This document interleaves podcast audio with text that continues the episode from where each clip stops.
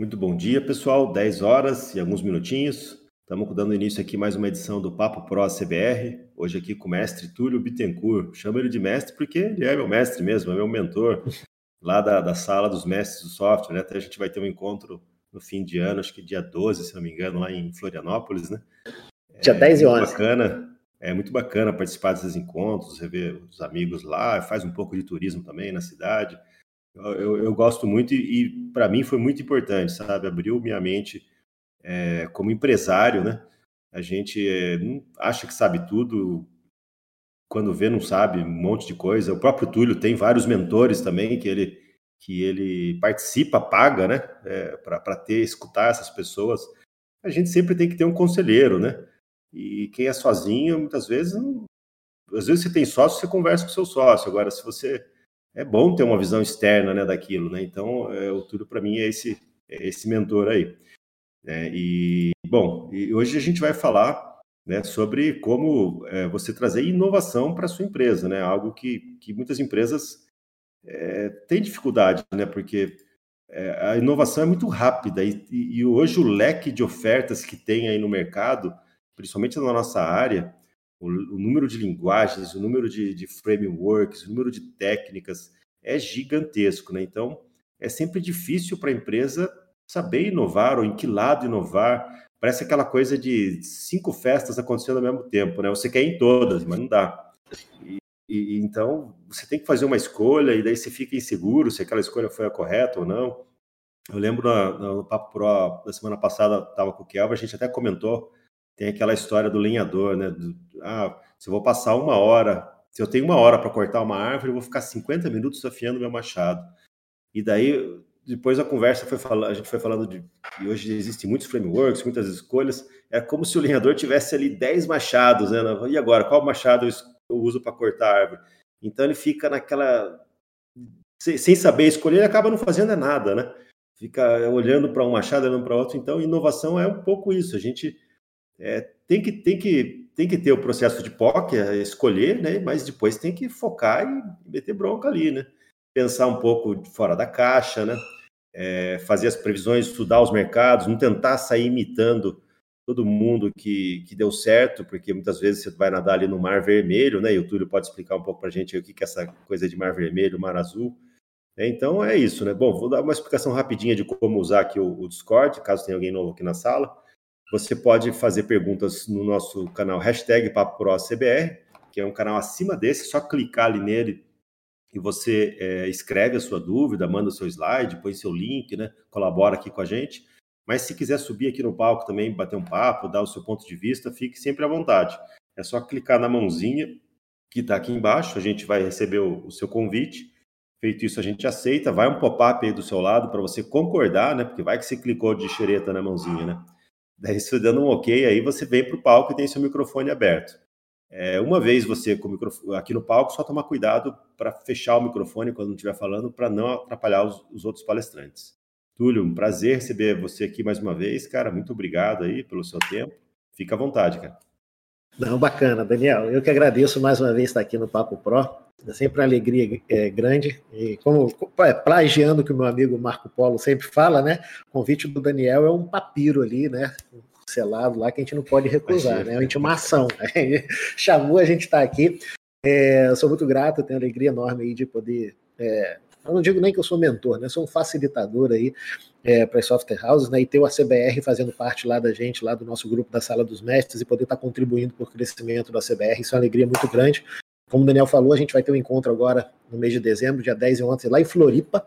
A gente vai estar lá em Florianópolis com mais esse, esse inclusive, Daniel, vai ser o maior encontro da sala de todos, já são mais de 50 é, empresários de software já confirmados lá com a gente, então a gente vai fazer uma mega sala lá, vai ser um mega encontro é, com, com os convidados também bem pontuais, então vai ser um mega encontro que a gente vai estar fazendo lá, que a gente se reúne né, de três em três meses é, mais ou menos ali, a gente se reúne com esses empresários e passa dois dias juntos discutindo estratégias, compartilhando é, muito do que a gente vai falar até aqui hoje, né, de inovação no mercado, o que, que a gente pode fazer para inovar, não só no produto, mas naquilo que eu acredito que é o principal motor do crescimento da maioria das empresas de software e é o que explica também é, o mercado tão precário que a gente tem hoje no mercado de software. que é qual é a gente está falando assim, ó, como tornar as empresas mais inovadoras na essência cotidiana, né? É, eu já posso, se eu pudesse resumir o bate-papo que a gente vai ter aqui hoje, é o seguinte, cara, é, inovação na empresa de software passa em toda a sua essência, em 100% dela, pelo seu modelo de negócio. Então, se você está buscando inovação na sua empresa, esperando o próximo framework fantástico aí, como o Daniel comentou lá, que teve o papo com o Kelvin, infelizmente eu perdi, mas vou ver a reprise. O Kelvin é um, um mestre aí, eu gosto muito dele, é uma pessoa que eu tenho um carinho enorme aí, o Kelvin. É, e assim, mesmo sem ouvir, eu já assino embaixo em tudo que o Kelvin falou aqui.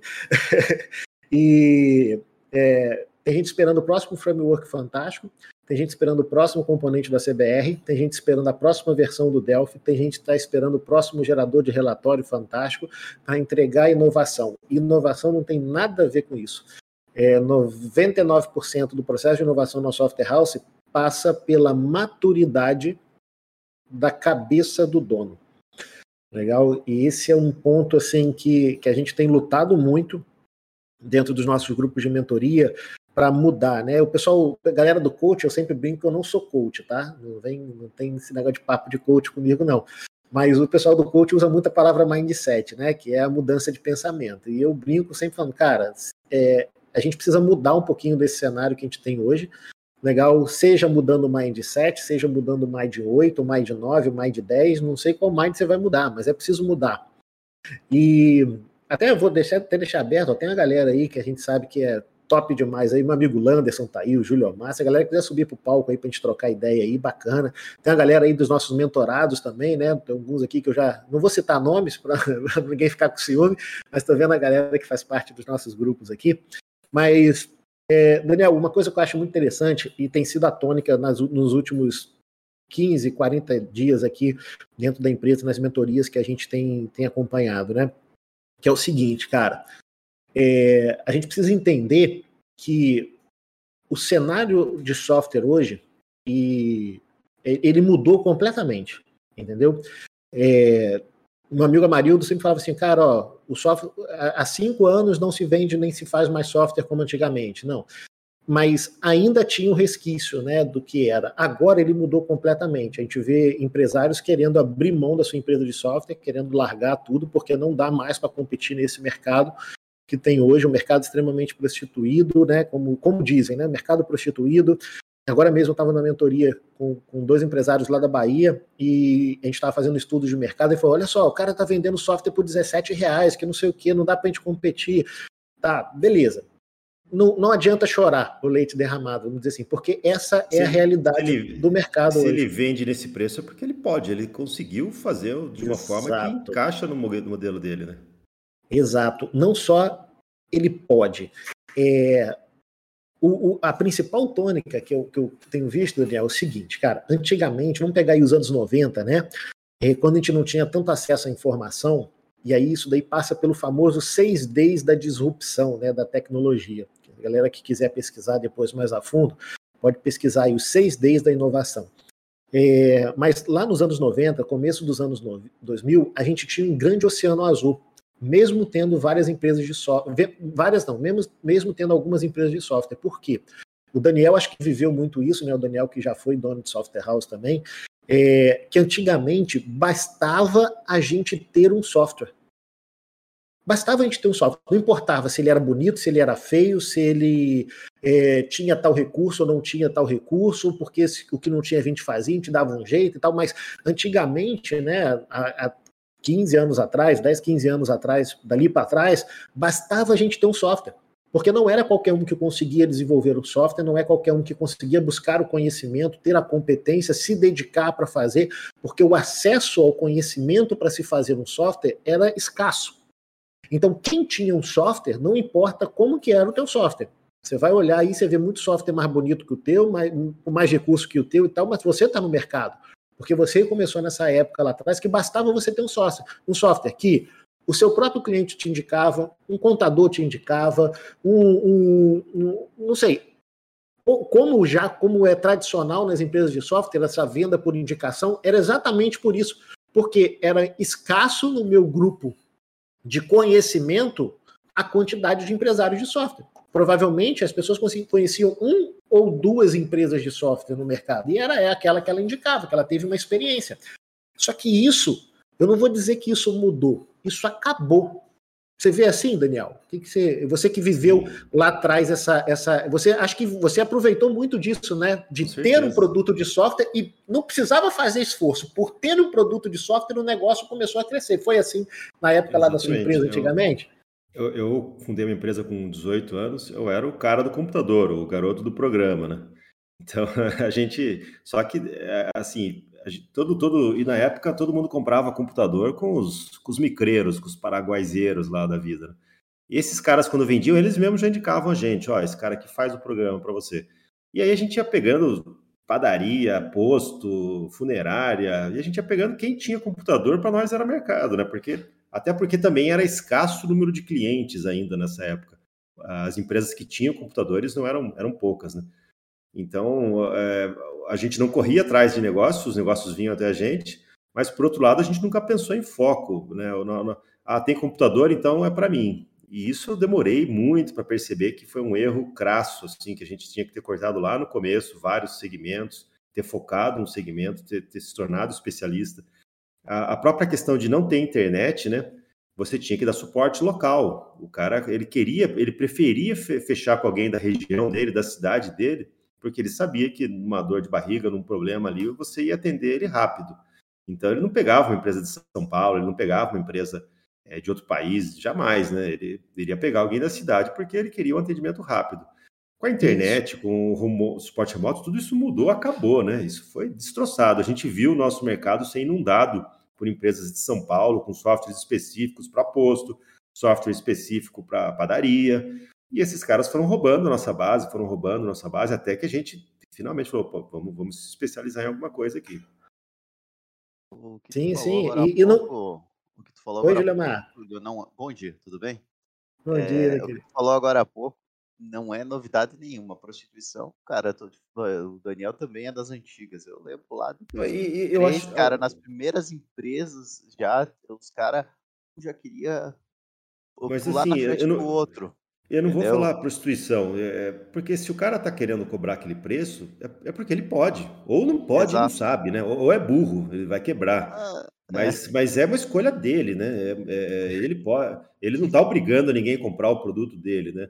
Ele, ele, de alguma forma, calculou o custo dele e fixou o preço. Pode ser que ele não saiba calcular o custo, e alguma hora ele vai pagar a conta por isso. Então, se você é concorrente dele, é só esperar ele quebrar. Mas se é uma empresa grande que está vendendo a preço barato, ela pode ter certeza que ela fez conta, ela sabe quanto custa o custo de aquisição de cada cliente, quanto custa para desenvolver uma nova feature, e ela sabe que pode vender por aquele preço e ter lucro. Exato. Eu, é, eu vejo isso também, não é nem a prostituição, não. É, é a democratização do conhecimento e da tecnologia. A gente, isso, isso é natural em todo o mercado. Né? Quem aqui não lembra que, por exemplo, eu lembro muito bem disso, é, eu morava num, num, num, bairro de pessoas de classe média para baixa, né? É, e um dos nossos vizinhos, que não era nenhuma pessoa rica nem nada, mas lá, 1997, mais ou menos, 98, por ali, é, cara, esse cara botou um telefone em casa. Mudou, assim, a vida do bairro achava que ele era rico, entendeu? As pessoas achavam que ele era rico, porque ele tinha um telefone fixo em casa. Isso lá em 98, aqui onde a gente morava. Né? Hoje em dia, você tem um telefone. Primeiro que você consegue um telefone de graça, praticamente. Legal? E qualquer um, hoje, independente de sua classe social, pode ter um telefone. A mesma coisa acontece no mercado de software. Isso, isso, como eu falei, quem quiser pesquisar, pesquisa sobre os seis Ds da, da inovação, né? Você vai ver, um dos seis Ds é a democratização. O conhecimento e, o, e a ferramenta fica tão democrático que não tem mais custo sobre aquilo. Legal? O custo, o que era a barreira do custo, ela cai. E a mesma coisa aconteceu do software. Tem uma galera aqui, a gente está com 74 pessoas aí na plateia, que bacana. É, alguns de vocês devem ter acompanhado agora na última semana. A gente fez o lançamento de um treinamento de uma plataforma no code. A gente ensinando a desenvolver um projeto, um sistema multi-empresa, multifilial, para aguentar aí, já tem cases lá na plataforma de mais de 400 mil usuários simultâneos e tudo mais, sem programar uma linha de código e sem pagar nada para você desenvolver a sua versão. E poder entrar no mercado. O que, que é isso se não a democratização de uma tecnologia ou de um conhecimento em específico, né? que no caso é o conhecimento do desenvolver um software. Nada impede hoje que qualquer um de qualquer lugar né, desenvolva um software e consiga botar ele no mercado gratuitamente ou com um custo muito baixo.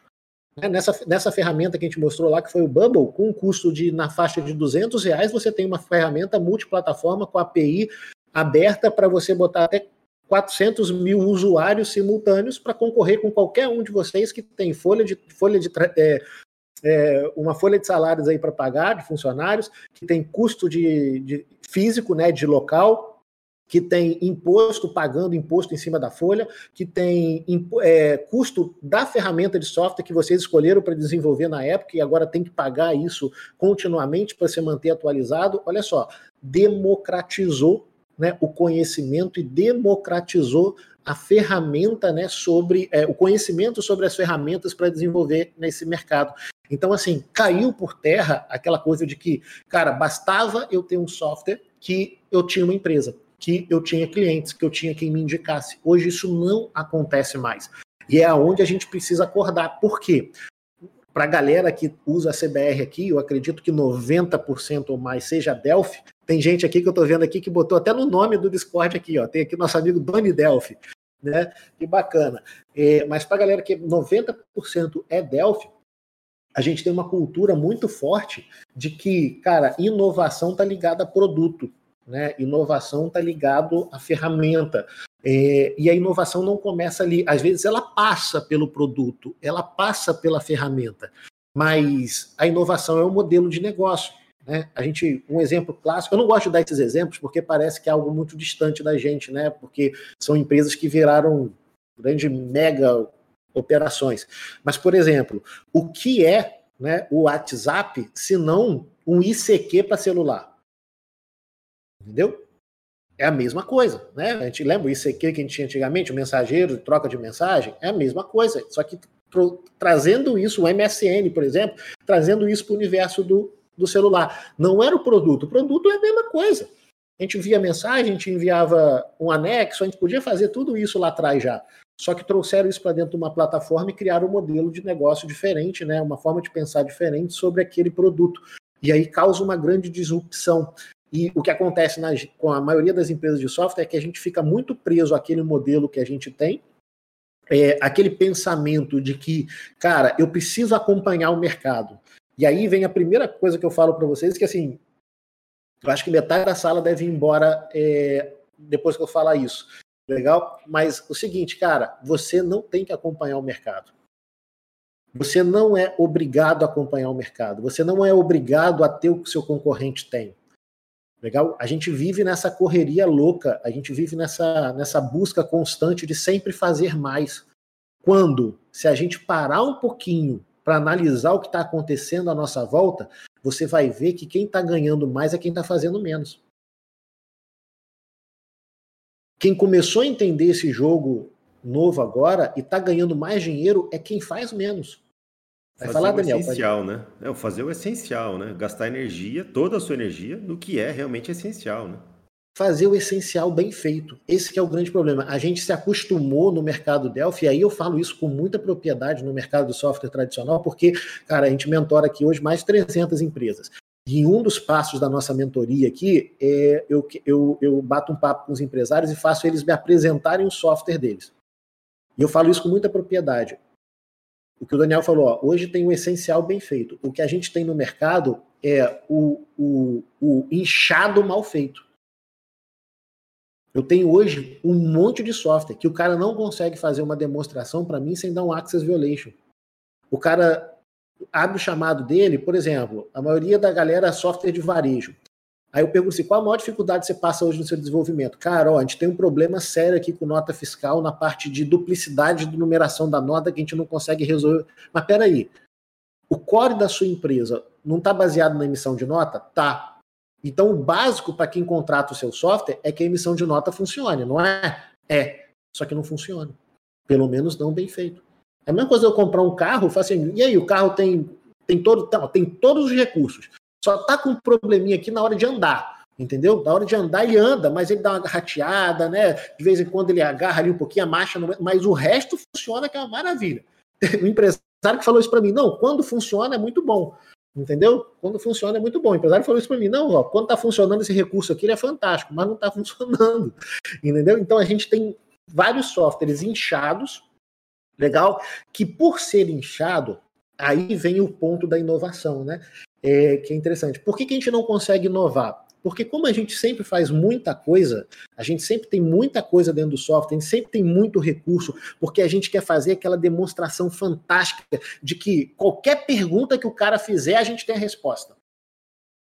Né? A grande maioria do, do, dos empresários né, se preocupa com isso. Né? Então a gente, a gente quer cobrir tudo que pode cobrir para que quando eu fizer uma apresentação não fique sem resposta. Quando o cara falar, tá aqui. Quando o cara falar, tá aqui. E não é bem por aí. Por quê? Quando a gente tem esse cenário, é, e tem até um amigo nosso, o Daniel conhece, que é o Henrique, né? É, Falei, você já trouxe ele aqui no Papo Pro, Daniel? Já, já teve aqui o Henrique. Ah, que bacana. o Henrique fala, cara, quanto mais código a gente escreve, mais bug a gente gera, mais problema a gente está arrumando para a gente. Então, que, qual a solução para isso? A gente tem que escrever menos código. Quando a gente fizer menos, cada vez menos coisas, menos problemas a gente vai ter para a gente. E aí vem um ponto: mais rápido a gente consegue se mover a caminho da inovação.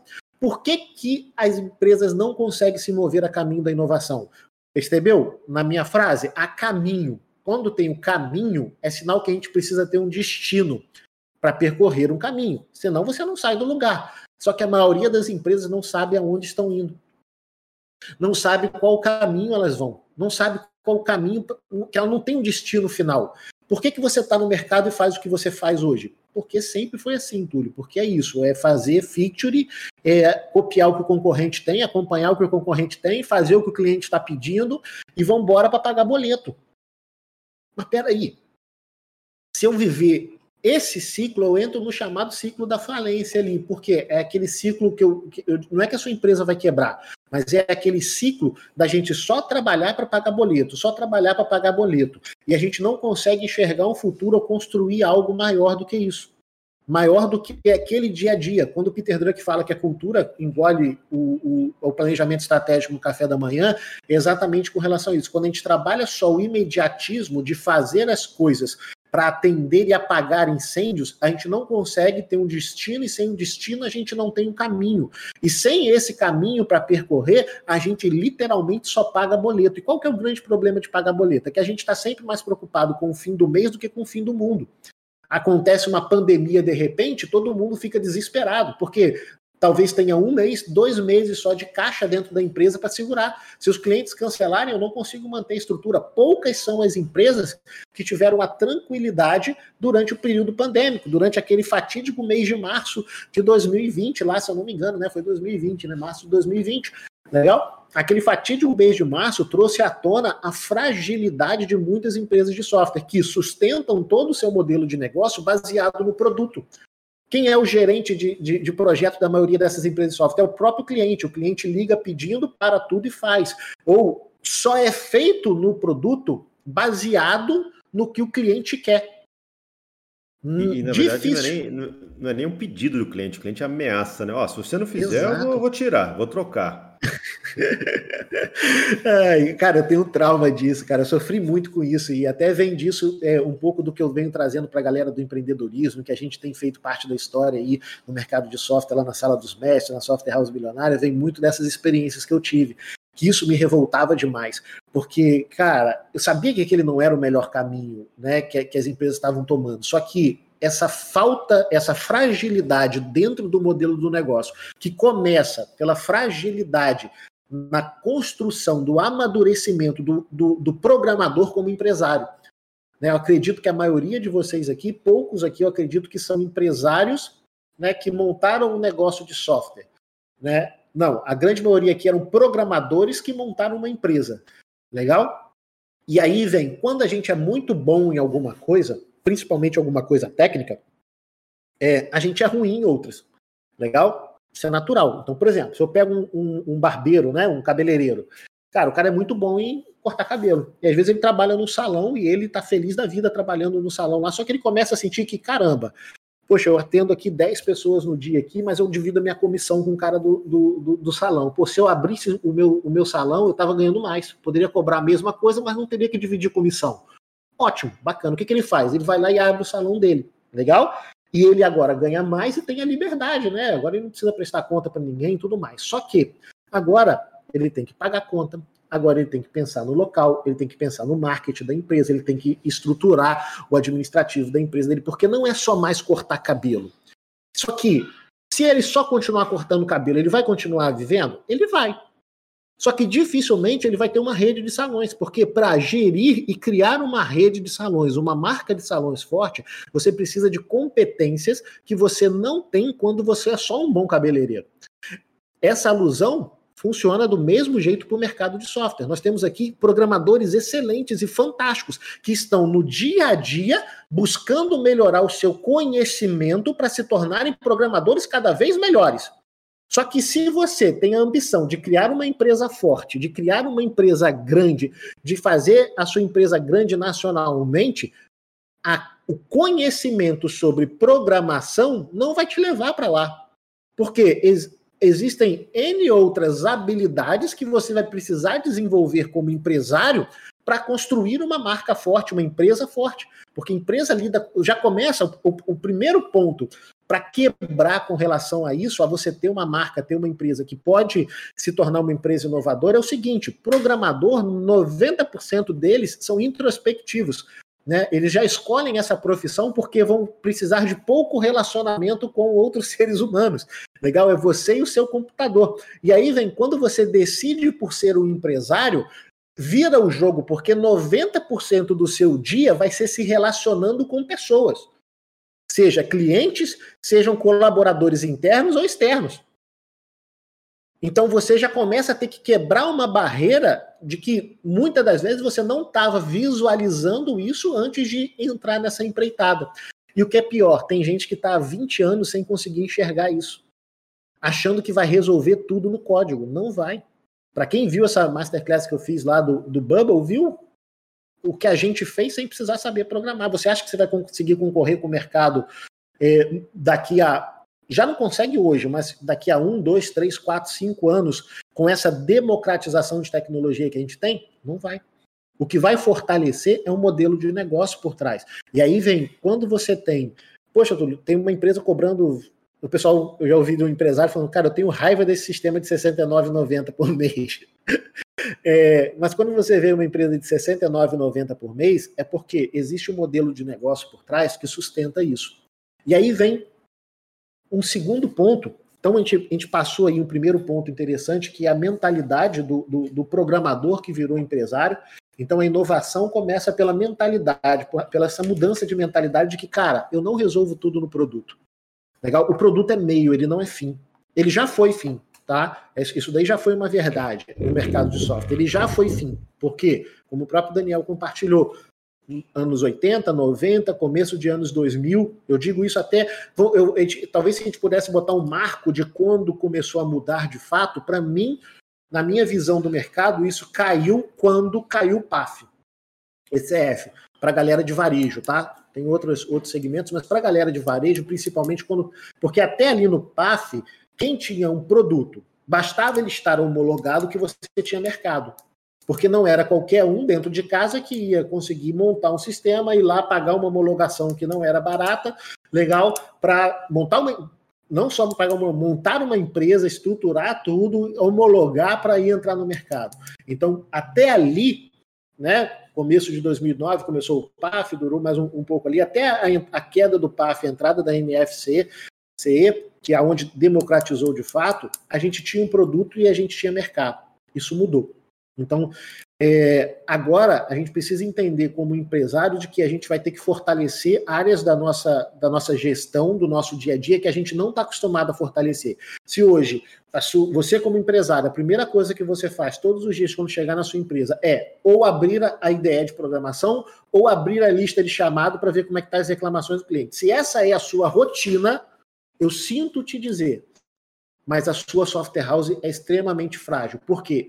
Ela tem um líder fraco. Eu sei que dói para muita gente ouvir isso e não é o meu objetivo aqui é, de maneira nenhuma desrespeitar ou afrontar ninguém, mas é só trazer uma realidade que às vezes trazendo a realidade, a gente se confrontando com essa realidade, a gente acorda. Legal? Se, a, se, você chega na empresa, a primeira coisa que você faz é abrir a sua ideia ou abrir a sua lista de chamados para ver o que, que, tem que ser feito ali naquela, na, nos pedidos que o, que o suporte está abrindo ali, velho.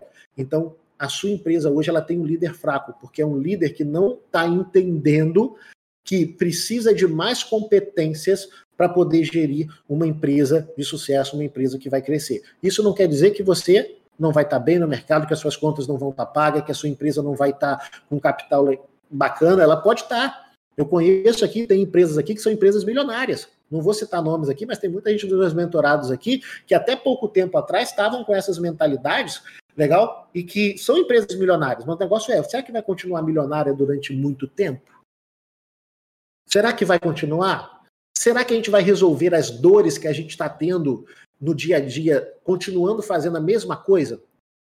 De perdendo funcionário porque alguém está oferecendo um pouquinho a mais, legal, perdendo cliente porque agora o concorrente está com preço mais barato e você não consegue chegar nesse preço competitivo e várias outras questões que estão acontecendo dentro do mercado de software que a gente fica assim, caramba, mas o meu produto é bom, mas eu faço o que o cliente pede, mas eu implemento, a gente tem bom suporte. E nada disso está sendo suficiente. Você está vendo que cada vez mais isso está sendo insuficiente para fazer a empresa crescer. O ticket médio, você pode até estar tá conseguindo mais clientes, mas com o ticket médio baixando. Legal? E aí você acaba tendo mais trabalho para ganhar menos. Olha só, e aí a gente começa a ver e fala assim: caramba, cara, como é que eu saio dessa, dessa, dessa rotina, né? Como é que a gente sai disso? Então a gente, a gente precisa fortalecer áreas da nossa vida como empresário que a gente talvez não está dando muita atenção. É, para quem não vou contar aqui minha história, né? Nem vou falar rapidinho não, mas só para quem sabe, é, para quem não, não me conhece, então eu saí de zero para uma empresa de sete dias, uma empresa multimilionária em três anos. Foi assim, ó, em três anos. Mas por quê? Aí vem, até o Daniel comentou lá no começo. Eu entendi muito cedo de que o produto não era o produto que ia me levar para os sete dígitos. Eu entendi que eu precisava de outras competências. Então, enquanto muitos de vocês ainda são resistentes a ter um mentor, a fazer uma mentoria, a, muitas das vezes até mesmo a fazer um curso de gestão. A gente às vezes é tão arrogante dentro da nossa rotina que a gente acha que não, por, porque eu tenho uma empresa, eu tenho funcionário, eu já sei. Não é isso. Tanto é né, Daniel? É, esse, é, esse é até interessante, né? A gente aqui, por exemplo, eu abro uma turma de Delphi, né? De qualquer coisa de Delphi. Por exemplo, a gente abriu uma turma de Delphi, de form, a formação sênior em Delphi. Cara, foram mais de 100 inscritos, mais de sete dígitos de fatura, é mais de seis, múltiplos seis dígitos de faturamento que a gente teve nessa turma, arrebentou de vender. Mas vendeu, mas vendeu igual água, gente não precisava fazer esforço. Mas vendeu igual água, formação sênior developer, legal? E se você for olhar, mais de 70% dos inscritos eram donos de empresa. Aí a gente abre uma turma de seja do segredo da software house sucesso ou da software house milionária, por exemplo, que a gente vai ajudar a estruturar a empresa, a gente vai ajudar a mudar essa mentalidade do, do funcionário. A gente faz uma, uma, Primeiro que a gente já faz uma masterclass, vamos dizer que uma masterclass para conteúdo técnico aqui na Academia do Código, ela dá aí uma média de mil visualizações. Legal? É, de participações na Masterclass. Quando a gente faz para gestão, dá 250, 300. E aí, na hora de, de vender, é um sacrifício, legal? Porque de, do convencimento do empresário que ele precisa daquilo. E aí vem, por que está difícil? Porque simplesmente a gente está dando foco na coisa errada. Meu foco desde muito cedo foi, cara, quais são as competências que eu não tenho para me tornar um empresário que eu, que eu preciso ser para ter uma empresa grande. Legal? Eu entendi uhum. isso muito cedo. Pode falar, Deixa Daniel. Só compartilhar uma história rapidinho aqui. Quando eu ainda era software house e a gente tinha acabado de se filiar à AFRAC. Quem não sabe, a AFRAC é a Associação dos Fabricantes de Software House. É muito bacana. Quem é software house, eu recomendo muito ser associado à AFRAC. E assim que a gente se associou, eu, eu fui todo contente para a primeira reunião em São Paulo. Peguei um ônibus e falei, ah, vou lá, né? Vou conhecer esses caras, né? E estava empolgado porque eu falei, nossa, eu vou conhecer essa software house, eu vou conhecer esse aqui, os donos delas. E eu me achava um bom programador na época, né? Aquela arrogância do, dos jovens, né? E, e, e, falei, poxa, se esses caras têm empresas 10 vezes maiores que a minha, esses caras devem programar muito mais do que eu. Esses caras devem ser gênios, né? Esses caras devem ser geniais. Aí eu cheguei lá todo empolgado, achando que ia conversar, que, te, que que tecnologia que ele usava, que programa, como que ele fazia. Né? Quando eu cheguei lá, ninguém era técnico, só tinha empresários. Tinha cara ali que não sabia nem que linguagem que, que era feito o sistema dele. Mas ele sabia certinho os números de venda, o, o melhor cliente. O... Então foi uma coisa que me marcou muito, porque eu voltei ali da FRAC com, a, com aquilo, falei, com aquela pergunta na cabeça: você quer ser programador ou você quer ser gestor? Né? Ali se encontrou com o pessoal que está tendo sucesso, eles são gestores. E você está se, se, escondendo atrás de um programador, né? Então é. é... é... Bacana. Isso vem, vem para o segundo ponto né, que eu vou levantar aqui, que é o seguinte: a gente, como empresário, então, primeiro a gente, a gente, precisa entender que a gente precisa se tornar um empresário que a nossa empresa precisa. Legal? A gente precisa mudar um pouco esse mindset de programador, de código. É, eu sei que isso não é fácil para todo mundo, tá? Tem uma jornada para isso. Você não vai chegar amanhã na sua empresa e falar assim, ó, não meto mais a mão no código, não olho, não faço. Não, não é isso não, tá? Calma, é, é a maturidade. Ninguém começa jogando igual o Neymar, legal? Você começa tropeçando na bola e aí você vai avançando. Legal? Mas o segundo ponto, que falta entendimento, que eu acho que para muitas empresas, que ela, por que, que elas não conseguem inovar? Porque geralmente todo o trabalho de uma empresa ele está dentro de uma caixinha só. Legal? É, tudo faz parte da empresa, tudo faz parte do cotidiano da software house, tudo tem que ser feito, tudo é importante. E aí a gente tem que começar a dividir isso, senão a gente não consegue gerar inovação. E qual que é essa divisão? Existem dois tipos de trabalho dentro da empresa. O trabalho que faz a empresa funcionar e o que faz a empresa crescer. Eles não são o mesmo trabalho. Eles não são o mesmo trabalho. Enquanto a gente não entender isso e a gente não separar isso, você não consegue inovar, porque tudo geralmente está dentro de um único ciclo e que ele se confunde, ele se mistura. Então a gente precisa entender, cara, o que, que faz a empresa funcionar, manter a empresa funcionando e o que faz a empresa crescer. E aí, quando a gente. Eu estou, inclusive, escrevendo um livro, e isso está no primeiro capítulo do, do, do, do meu livro.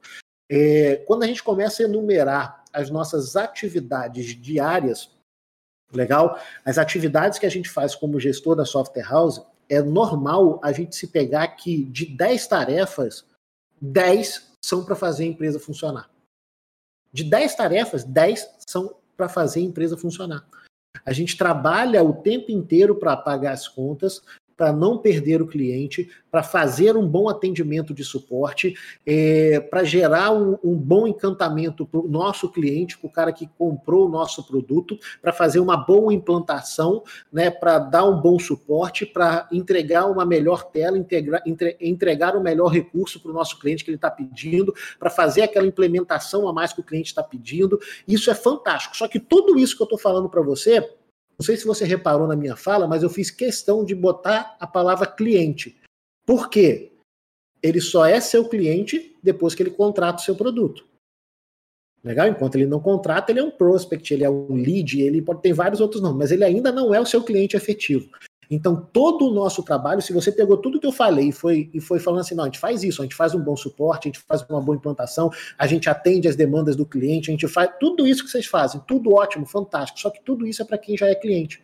Tudo aquilo que eu faço para manter ou não perder, né, manter é, a carteira que eu tenho hoje e que não me gera um ativo para a posteridade, né, para os próximos clientes, para a próxima campanha de marketing, para a próxima sacada bacana dentro do mercado, tudo que eu faço isso é trabalho para manter a empresa. Então, aí já explica por que, que a gente só vende por indicação. Porque a gente é muito bom em manter a carteira de clientes. Tem um amigo meu aqui, meu amigo Gil de Clay, ele estava na última sala, ele foi convidado lá a participar com a gente na última sala, né, Gil? Gil vai lembrar bem disso. É, nós fizemos um exercício na última sala sobre, a, sobre um, cenários distintos de software houses. E aonde a gente botou assim, cara, ó, uma empresa que conquistou 100 clientes esse mês e perdeu 30 e teve um ticket médio disso e um CAC daquilo e tal, tal, tal, todos os indicadores. A gente foi botando, Daniel também lembra disso, né? A gente foi botando vários é, indicadores. A gente falou assim, ó, a gente foi perguntando para os empresários, dentro do cenário da empresa A, qual é a próxima atitude que o empresário deve tomar nessa empresa. E foi quase unânime, pouco, salvo um ou dois ali que já estão, e geralmente, e normalmente esse um ou dois que deram uma resposta mais alinhada com aquilo que eu esperava, são os caras que já passaram de oito dígitos de faturamento. porque já tem a mentalidade lá na frente. A grande maioria estava muito preocupada na perda, no churn da software house. Uma empresa que faturou 100 clientes no mês e perdeu 30. Qual é a próxima atividade que você faz na empresa? Cara, vamos descobrir por que, que nós perdemos 30. Mas peraí, meu amigo, você faturou, você, você conquistou 100 clientes. Por que, que a gente não potencializa isso? Porque perder faz parte do jogo. O negócio é, tem que ter o risco calculado. Eu posso perder? Eu vou perder? Eu vou. Só que até quando eu posso perder? E a gente tem que começar a entender isso, porque o mercado ele é volátil. Então, a gente está muito focado no pensamento de escassez. Então, a maioria dos empresários de software, eles estão sempre se blindando. Eu não posso perder, porque perder um cliente, para a maioria, é uma porrada, mas uma porrada, não uma porrada às vezes financeira, é uma porrada emocional. E o ser humano não gosta de se sentir mal. O ser humano não gosta de sofrer. Então, o que, que ele faz? Quando ele sente que tem um sofrimento, ele tenta se blindar. Legal, porque perder um cliente, ainda mais para quem é uma empresa pequena, não é só o faturamento, não. É que às vezes você conhece aquele cliente de olho no olho. E quando aquele cara fala, eu não quero mais o seu produto, isso dói lá dentro. Sabe? Isso faz você é, se sentir mal. É, é, um término de namoro, né? Aquele cliente de estimação, né? Ele não quer perder o cara, né? Exato. E aí o que a gente faz? A gente baseia as tomadas de decisões dentro da nossa empresa por conta de uma imaturidade emocional que a gente tem. E aí aonde a gente começa a tomar decisões, não vou dizer que são decisões erradas, mas são decisões que não nos permitem explorar todo o potencial daquele grupo, daquele time, daquele produto que a gente tem na mão. Porque a gente está tentando se blindar. Então, se a gente for olhar, se você puder fazer esse exercício, eu deixo para vocês aí esse exercício. Escreve, pega uma folha de papel e bota assim, ó, atividades é, de manutenção e atividade de crescimento. E comece a elencar quais as atividades você está fazendo que são para manter clientes, para manter a empresa funcionando, para manter a empresa pagando as contas, e quais são as atividades para o futuro, para o dinheiro que ainda não chegou. Porque olha só, e aí a gente tem que ter o cuidado para não se enganar, né? A Marlene, que é lá da sala, ela também é, falava isso e é muito bacana. Ela falou assim: eu guardei isso que ela falou, né? A Marlene é uma empresária lá da sala dos mestres também.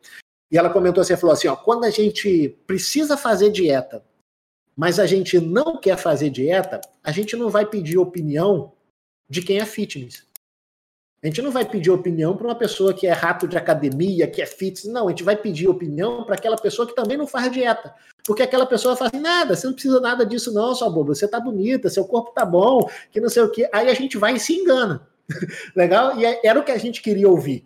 Legal? E a maioria dos empresários é isso. Porque a gente fica tentando, é o que a gente chama de desculpa verdadeira.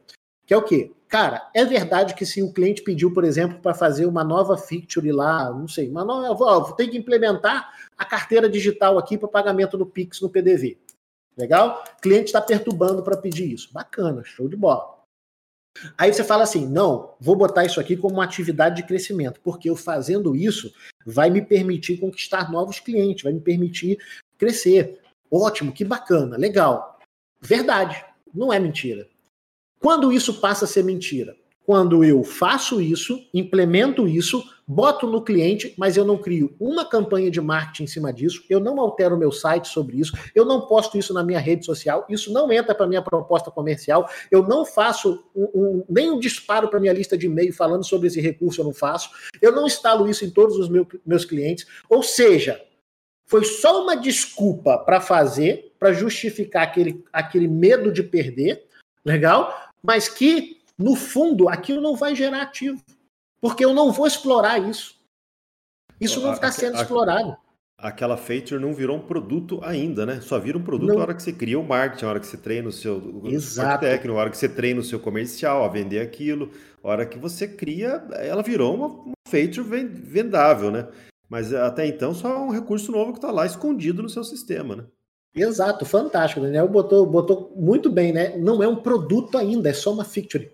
Então, essa mentalidade de pensar como produto, né, que o Daniel colocou aí, de pensar no, no, ativo, eu gosto de usar essa palavra ativo, né? De pensar no recurso como um ativo, essa mentalidade a maioria dos empresários ainda não tem. Ele faz 50% do processo, que é criar justificativas e fazer a implementação. Só que dali para frente isso não existe.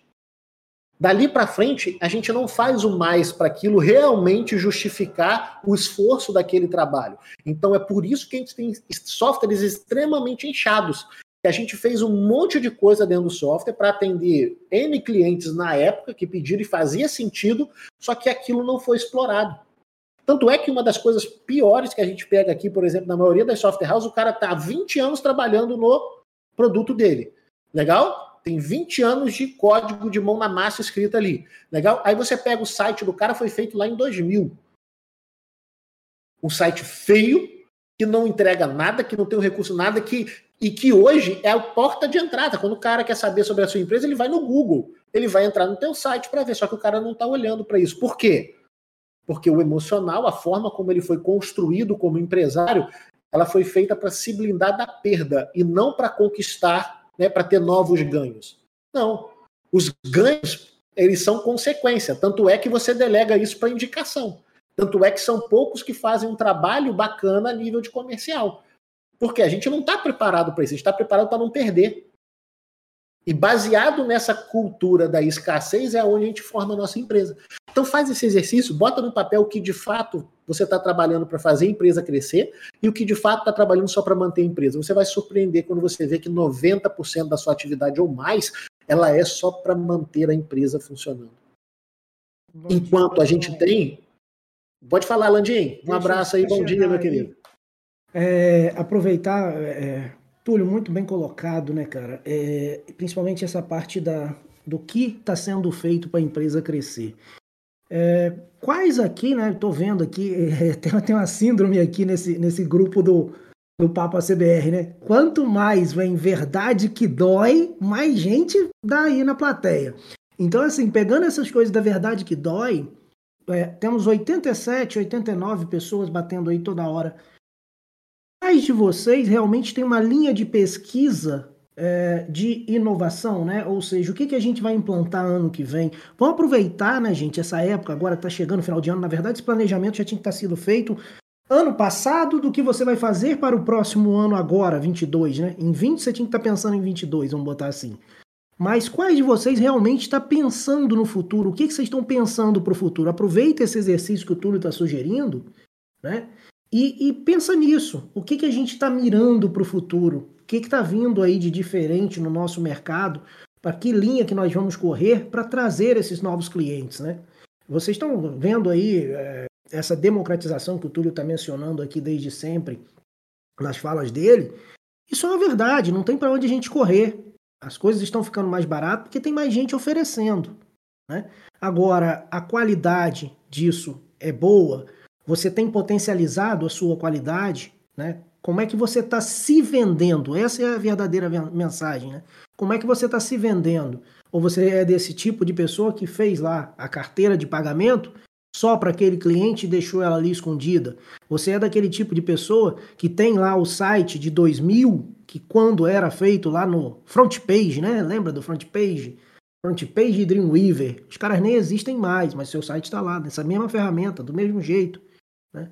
E é a sua porta de entrada para os novos clientes. O cara que é novo, quem já te conhece, não vai acessar seu site, irmão. Você vai pegar o telefone e vai te ligar. Agora, como é que você vai trazer esses novos, né? Quem, como é que vai ser para você crescer? Vocês já pensaram nisso? Essa é a grande pergunta aí. E acho que a gente está numa boa época cronologicamente para se pensar. Mesmo que você pense, sei lá, daqui a seis meses, onde é que a gente quer estar? Quantos clientes a gente consegue trazer? Né? É... Essa questão do, do, dos sites eh, desatualizados é uma coisa que realmente me assombra. A gente recebe muitos leads aqui na CBR e uma das perguntas que eu faço é, é qual é o site. Né? Algumas empresas nem site têm e várias eu vejo um site desatualizado, várias sem HTTPS, né? ou seja, não é um site seguro. Né? A internet já está banindo quase todos os sites que não são seguros é, e informações desatualizadas. Quanto que custa fazer um site? Acho que se você gastar 1.500, você fica com um site top. Você pega um webmaster que vai fazer. Ah, não, mas eu sou desenvolvedor, eu não vou pagar para alguém fazer. Para de ser tonto, cara. Paga 1.500 para alguém e o cara vai lá faz um site top para você em uma ah, semana. Eu, sou né? desenvolvedor né? e, e eu... não vou pagar, né, Daniel? Aí, pô, é... você está usando SEO para que, que você seja ranqueado ali no Google quando o cara pesquisar por software? Por software de pizzaria. Você tá, é, o, tá é outro universo, né, cara? É... é, é outro mundo. É, essa briga de site, eu tive ela em 2008, quando eu cheguei numa empresa, falei, meu irmão, não aceito uma empresa de tecnologia não ter um site decente. Essa briga eu comecei em 2008, eu não aceito. Sim. Era feio demais. E aí nós gastamos. E você sabe qual, qual outra reais. coisa Olha, 300 conto e ficou com um site. É, isso pronto. em 2008, né? Hoje nasceu mais um pouquinho. É, mas sabe outra, outra coisa que legal que eu acho que acontece quando a pessoa refaz o site dela? É quase como você refazer fazer um seu currículo. Quem aqui já teve que fazer currículo, você, você vê que é um exercício, uma reflexão da sua vida, né? Nossa, eu estudei em tal lugar, eu fiz tal coisa, eu trabalhei aqui. Então, você, quando faz o site da sua empresa, você vai ter que definir missão, vai ter que definir valores, vai ter que definir seus compromissos, seus principais clientes, seus principais produtos, pontos fortes. É coisa que talvez hoje você não tenha bem definida na sua empresa. Então, Fazendo... é você, a, a, construção do site acaba dando essa reflexão no empresário. Fazendo uma analogia aí para a vida pessoal, né? É como tomar um banho, gente. Tomar um banho, um banho de loja e tal. Tem gente que não gosta do banho, mas depois que você toma, você percebe que era bom, né? Então tentem, tentem pensar nisso. Túlio, prossiga aí. Não, bacana, concordo. E o site, pessoal, é só um, um, um grãozinho, um, uma pedrinha de gelo desse iceberg gigante. Quer ver só? Eu vou dar um, fazer um exercício para vocês. Exercício não, vocês vão, vocês vão constatar isso na prática aí. Quem tiver com o celular na mão, pega o celular. Quem tiver Instagram, abre o Instagram aí. Vocês vão constatar na prática por que que tá difícil para vocês e, tá, e tem muita gente com software barato crescendo. É, a, gente vai, a gente vai fazer esse exercício já. Vou, eu vou dar um exemplo para vocês que eu vivi isso numa mentoria agora essa semana, tá? Eu achei eu até levar isso para a sala, mas já tô, vou dar spoiler para vocês aqui. Olha só. A primeira coisa que a gente tem que entender é o seguinte: que jogo a gente está jogando? Tá? É o jogo da escassez ou é o jogo da abundância? É, transacion, presta atenção: transacionar muito dinheiro não quer dizer ganhar muito dinheiro legal, não quer dizer ter muito lucro. Então tem muita empresa, quando você vê uma empresa de 69 reais por mês de um software, não quer dizer que esse cara está mais rico que vocês, não. Legal? É, que, e com muitos clientes. Aí esse cara está com, tá, tá, tá com um monte de cliente, está ganhando muito dinheiro. Não, está passando muito dinheiro na mão dele. Porque para ter muito cliente numa empresa de 69 reais por mês, o jogo é diferente.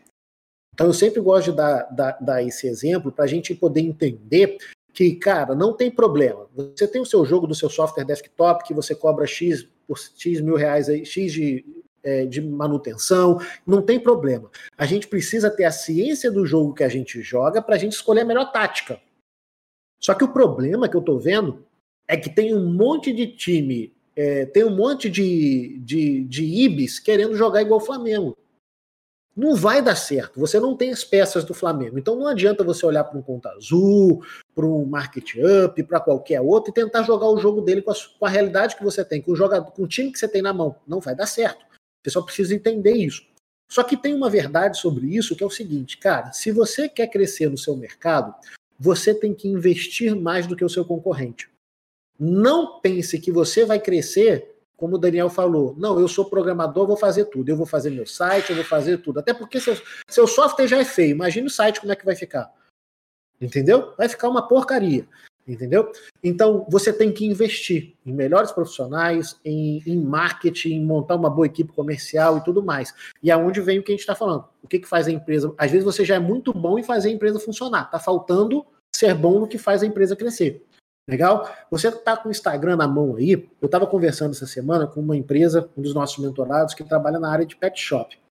Ele falou assim: ó, cara, tem um concorrente nosso que ele está dominando aqui e toda vez que eu chego num cliente, ele já chegou e o cara já está fechando com ele, eu não consigo tirar o cara. Quando eu chego lá, o cara não quer nem ouvir minha proposta porque já está usando ele e tal. E aí eu fui fazer, eu fui estudar um pouquinho sobre esse concorrente para ver o jogo que esse cara estava jogando. Legal? É, e se chama SimplesVet. Você entra no Instagram aí da SimplesVet. Quem está com o Instagram na mão, pega aí, entra em SimplesVet. Legal? SimplesVet. Você vai abrir aí, é uma empresa, ó, gestão pet super simples. Legal? Sistema online para clínicas veterinárias e pet shops. Experimente grátis por sete dias. Então, beleza, tem a estratégia comercial dele por trás, sete dias para capturar o lead, time de prospecção ligando para fazer fechamento e tal, para coisa que muita software house não, não, não entendeu isso ainda. Mas beleza, não tem problema nenhum.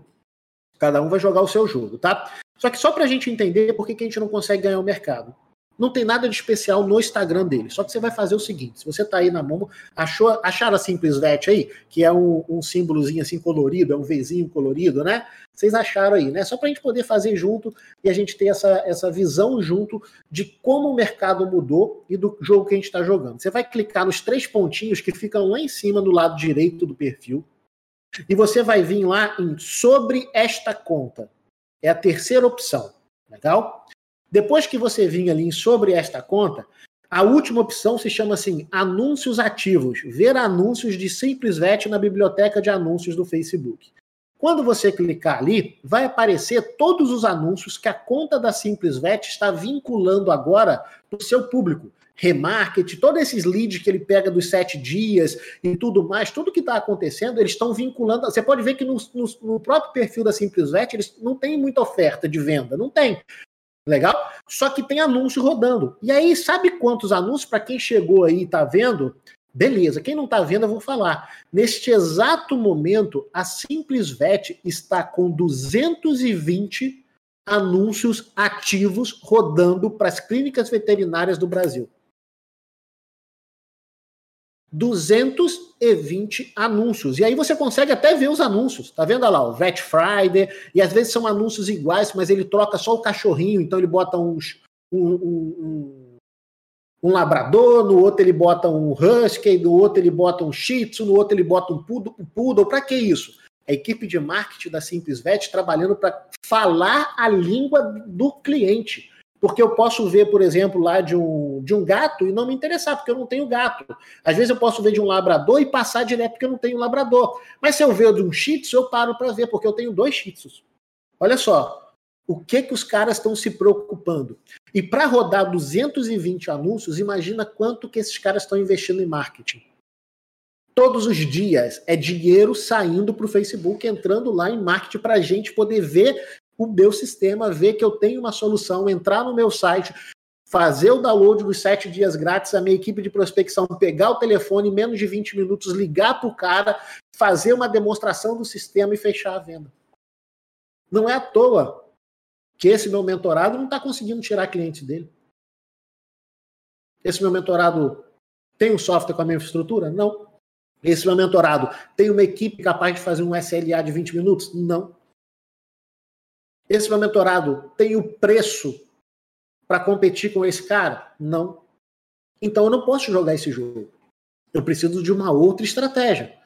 Legal? Que essa estratégia daqui eu não vou conseguir ganhar, menos que eu tivesse muito dinheiro para botar. Legal? Então, agora percebe o seguinte: isso aqui não tem nada a ver com o produto. Eu não sei nem qual, não preciso nem saber qual. Ele não mostra nem quais os recursos que ele tem no software aqui. Você não está vendo o recurso do software. Porque isso não é o importante para fazer a empresa crescer. O que é importante para fazer a empresa crescer é a gente entender o mercado que a gente está inserido e a gente resolver uma dor específica desse supermercado. Desse mercado, supermercado, desse mercado. Legal? A gente precisa entender qual é a dor desse mercado e comunicar. E aí esse negócio de mercado, ele é tão, ele é tão fantástico que a gente está tentando crescer em mercados que não vai crescer se você está aí com software que o seu principal diferencial é o suporte, e seu principal recurso é a emissão de nota fiscal, eu não vou falar um palavrão aqui em respeito ao Daniel e a todos que estão aqui, mas você está lascado. Você não vai crescer mais.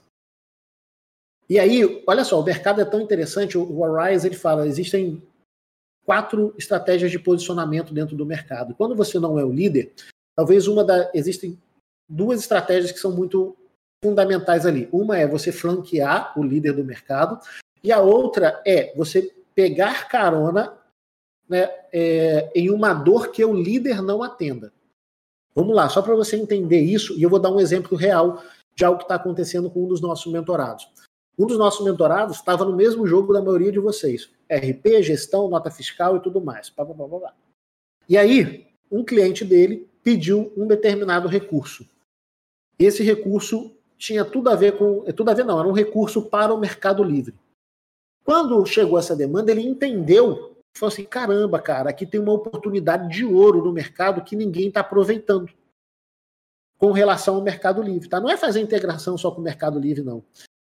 Legal? Então, quando ele viu que isso tinha um potencial, ele montou um plano de negócios com a nossa ajuda, legal. Quando eu vi com eles também, eu fiz junto, né? Quando eu vi com eles, falei, cara, vamos criar um plano de negócio para isso. A gente estruturou um plano de negócio para esse produto dele relacionado ao Mercado Livre. É um produto que não tem nada a ver com integração, com software, com nota fiscal, nada disso, a princípio. Legal? Mas ele desenvolveu um produto para quem vende no Mercado Livre. Fazer análise de mercado dentro do Mercado Livre, análise de anúncio, estatística e não sei mais o que, um monte de coisa. Legal? Ele tinha lá seus cento e poucos clientes há mais de quase mais de 10 anos no mercado. Em menos de três meses, ele conseguiu 5 mil leads de anunciantes do Mercado Livre baixando a ferramenta dele. Quando esse cara viu isso, que ele falou? Caramba, velho, olha só. O que, que aconteceu? Ele pegou um líder do mercado, alguém que está ditando tendência, que é o Mercado Livre, e criou uma solução complementar que o Mercado Livre não tinha. E aí ele pegou todo aquele público que o Mercado Livre desenhou, criou e, e, e desbravou e trouxe para ele assim, ó, de graça. Em três meses ele está com 5 mil leads. O que, que ele fez? Ele estruturou um produto, uma versão Pro daquilo dali, para oferecer para esses 5 mil leads. O que está acontecendo? Ele simplesmente não quer saber mais de varejo, de nota fiscal, de nada disso. Uma solução muito mais simples de se manter, uma solução muito mais enxuta, com muito menos responsabilidade, com um mercado muito maior, que vai trazer muito mais dinheiro. Por quê? O mercado. É o mercado. A gente entender o mercado que a gente está inserido. Então, tem gente que está no Mar Vermelho. Tem gente que está no mercado que já tem limites estabelecidos. E se você não tiver muito dinheiro para investir, igual a Simples Vet está investindo, não adianta, você vai ficar, você vai ser o mendigo do seu mercado. E o que, que a gente tem hoje? A maioria das software houses estão mendigando dentro do seu mercado. Estão baixando seu ticket médio, estão pedindo, pelo amor de Deus, por um cliente legal. Estão vendendo e fazendo das tripas coração para não perder um cliente. Isso é um trabalho de mendigar dentro do seu próprio mercado. Então a gente tem um mercado que está saturado, Legal? A gente tem um mercado que já virou commodity. Esse, e esse mercado, esse meu cliente, ele foi para lá, esse meu, nosso mentorado, ele é lá da sala. Ele foi para lá. Beleza, ele está é, é, surfando essa onda lá. Mas nada impede também que daqui a seis meses, um ano, dois anos, três anos, esse mercado seja uma commodity também.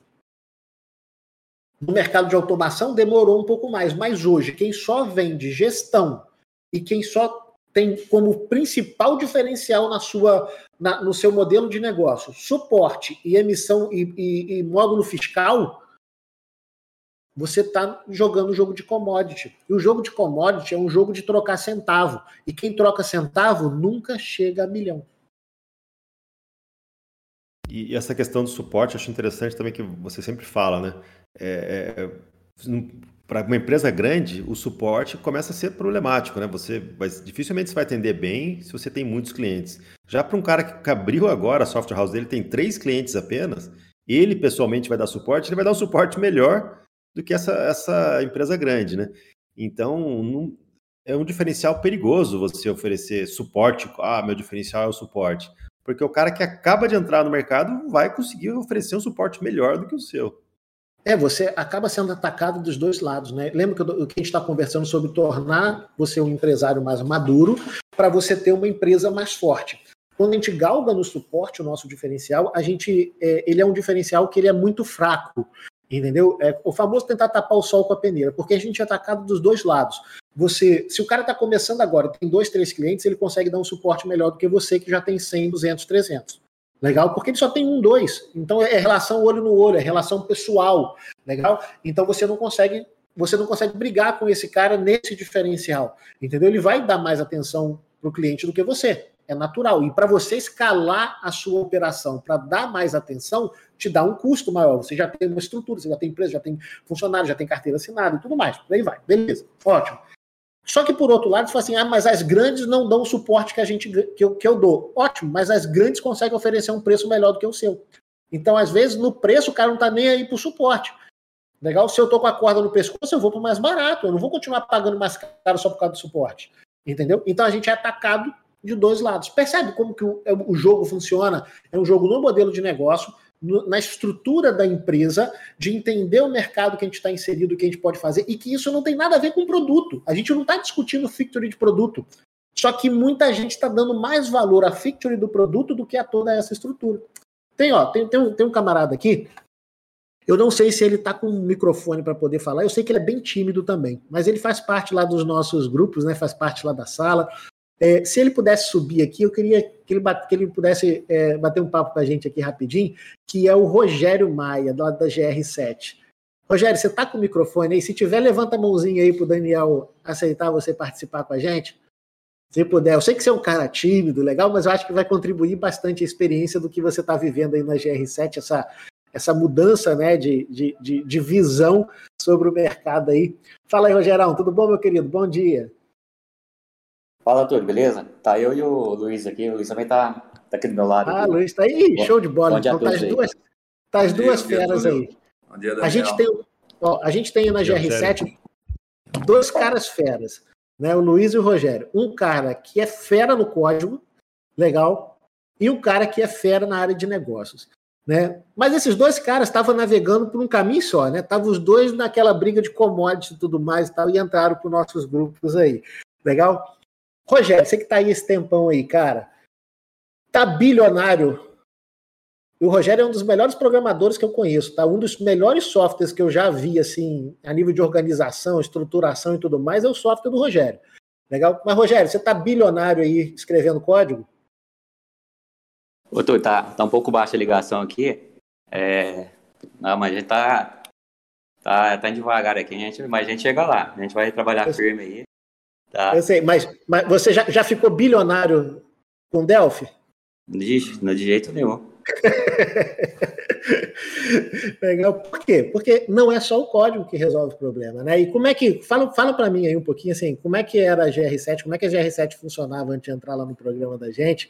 E o que, que mudou um pouquinho de visão de vocês depois que entrou lá, depois que começou a estruturar, depois que começou até a entender sobre uma das coisas que mais assustou a gente lá, né, quando pegou vocês, foi a questão da carteira de clientes de vocês. Até o Luiz estiver por aí, né, que o Luiz é mais da parte de negócio, para falar com a gente. Luiz, como é que foi lá essa experiência lá da, dessa mudança de visão do produto para o negócio?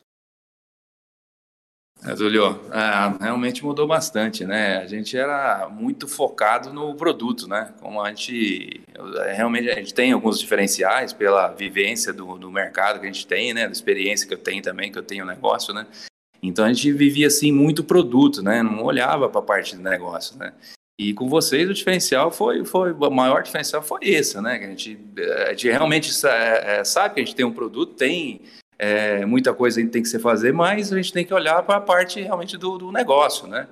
E, e, e, de principalmente o que vocês estavam falando aí, é, é, é fazer a, a, esse trabalho todo de uma feature que a gente desenvolve, a gente não sabia promover isso, né? não conseguia promover ainda. Hoje ainda está, ainda devagar, a gente está implementando, a gente está implementando software novo, implementando as, agora que a gente está começando a entrar nas redes sociais, que semana que vem a gente está estreando nas redes sociais para realmente falar, né, colocar para o público isso que a gente está desenvolvendo, né, tudo isso que a gente fez, essas facilidades que a gente criou aí na, nesse segmento aí, é, é principalmente voltado aí para a parte tributária, que é, é a dor da, da maioria da, da, dos nossos clientes são, né, e muita gente aí, acho que acredito que tem muita dor nesse segmento.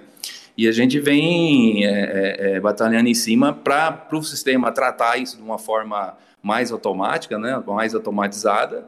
E também o diferencial aí com vocês é esse, né? A gente para fazer é, demonstrar isso, né? Para colocar isso no mercado para que outros possam ver, né? Para nosso segmento. E até a gente estava acabando de ver aqui o nosso crescimento aqui.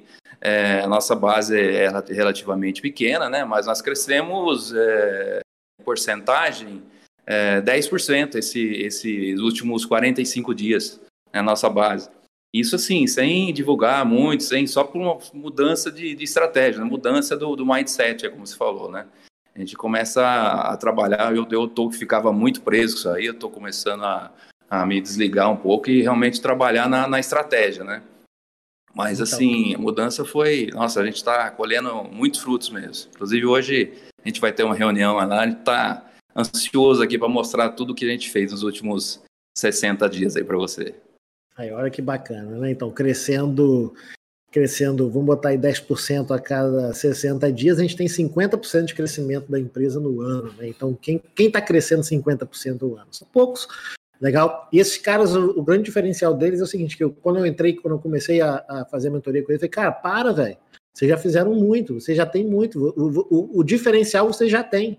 Legal? Porque assim, é um dos melhores softwares que eu já vi na parte fiscal e tudo mais, e esses caras tinham medo de vender, achava que sempre tinha que fazer mais. Né? Sempre tinha que fazer mais. Falei, não, vamos fazer menos, já. Tá na hora de fazer menos, porque assim, tá na hora de fazer menos no produto e mais no negócio. E a gente está negligenciando o negócio durante muito tempo. E foi onde eles entenderam isso daí e começaram a, a trabalhar para isso. Só que, como o Rogério, o Luiz falou, né? Isso não é da noite para o dia. Isso não é que amanhã você vai largar tudo que você está fazendo, não. Mas você precisa primeiro entender que precisa trilhar esse caminho, definir um destino e começar a dar um passo de cada vez. É um baby step, né? Um passinho de cada vez para a coisa ir acontecendo. Mas valeu mesmo aí, Luiz, pela participação, cara. Show de bola aí, você e o Rogério. À tarde a gente está junto.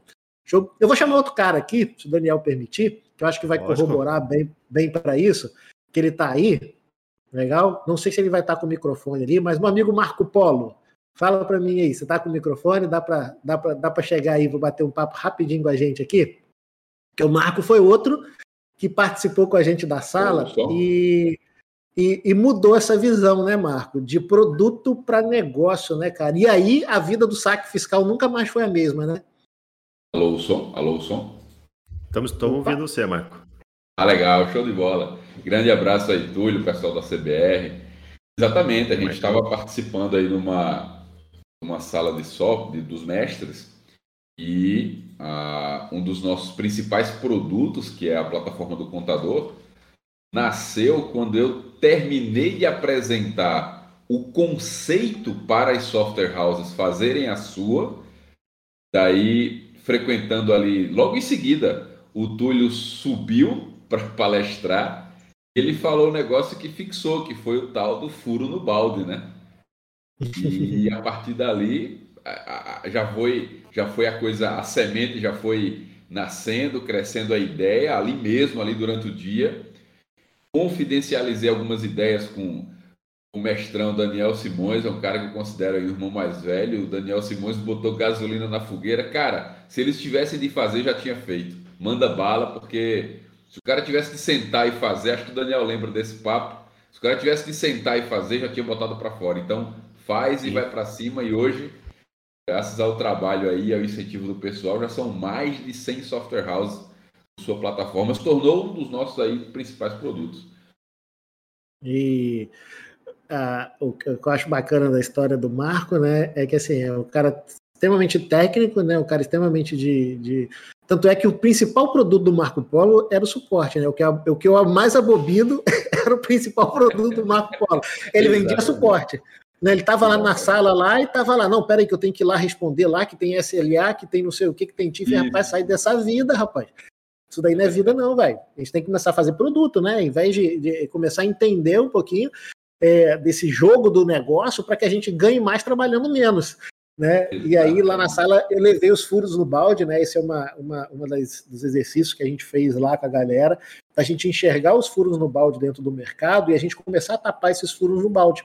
Legal? E até pegando uma coisa que o Daniel comentou com o Marco Polo sobre isso daí, se tivesse que fazer, já tinha feito, é, mostra, isso daí é um outro ponto que eu acho assim que é muito claro da imaturidade empresarial de muitos donos de empresa de software house que eu já ouvi demais, que é, e, e, que, e que eu vejo esse reflexo, que é do quê? Que é do cara não querer colocar uma foto do sistema no site porque vão copiar.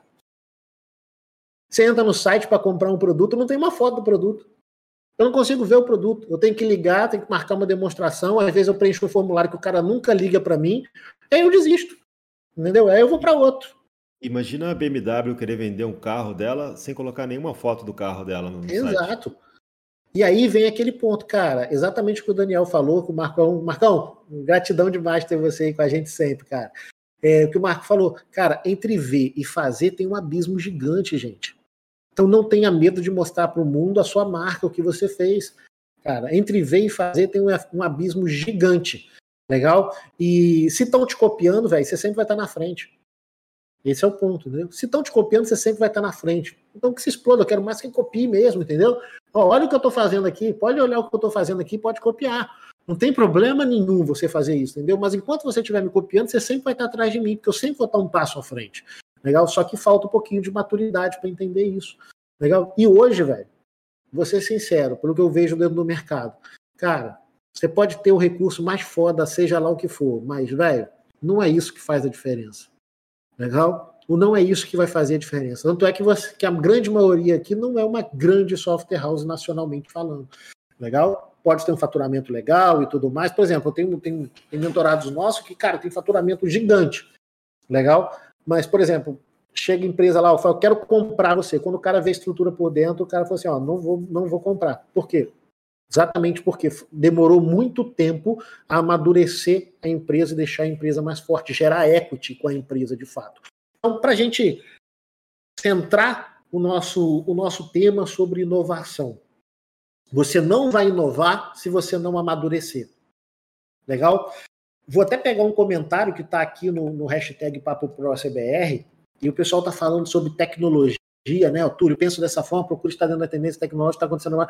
Porém, não tem como você ficar migrando de tecnologia, é muita coisa. Não dá, mas quem falou que tem que migrar de tecnologia?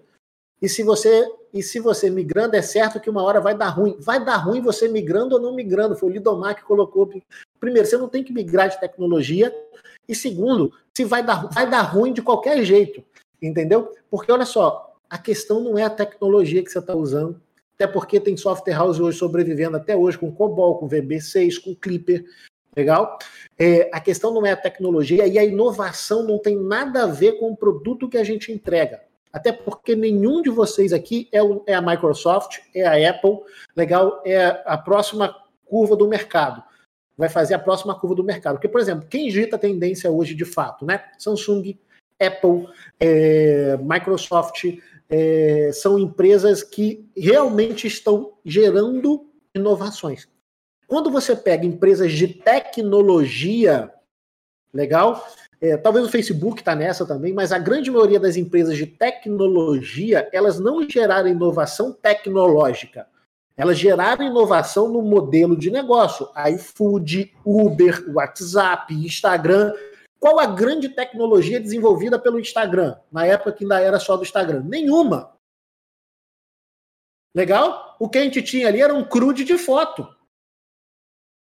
Qual a grande tecnologia gerada pela Uber? Nenhuma. O que a gente tinha ali era um modelo de negócio como plataforma conectando duas pontas. Entendeu? Então a grande maioria de vocês estão pensando em inovação como uma grande empresa deveria pensar, quando esse não é o jogo da grande maioria de vocês. O que vocês devem estar pensando como inovação é o seguinte: eu tenho um cliente varejista, eu tenho fornecedor que se comunica com varejista, eu tenho o, o, o público final, né, o comprador que se comunica com o varejista. Legal? Quem são as pontas que fazem o negócio funcionar? E como eu crio um modelo de negócio em cima disso que vai ser proveitoso para todos eles? Aí eu gero inovação. Por quê? Fazer uma página web com dashboard não é inovação.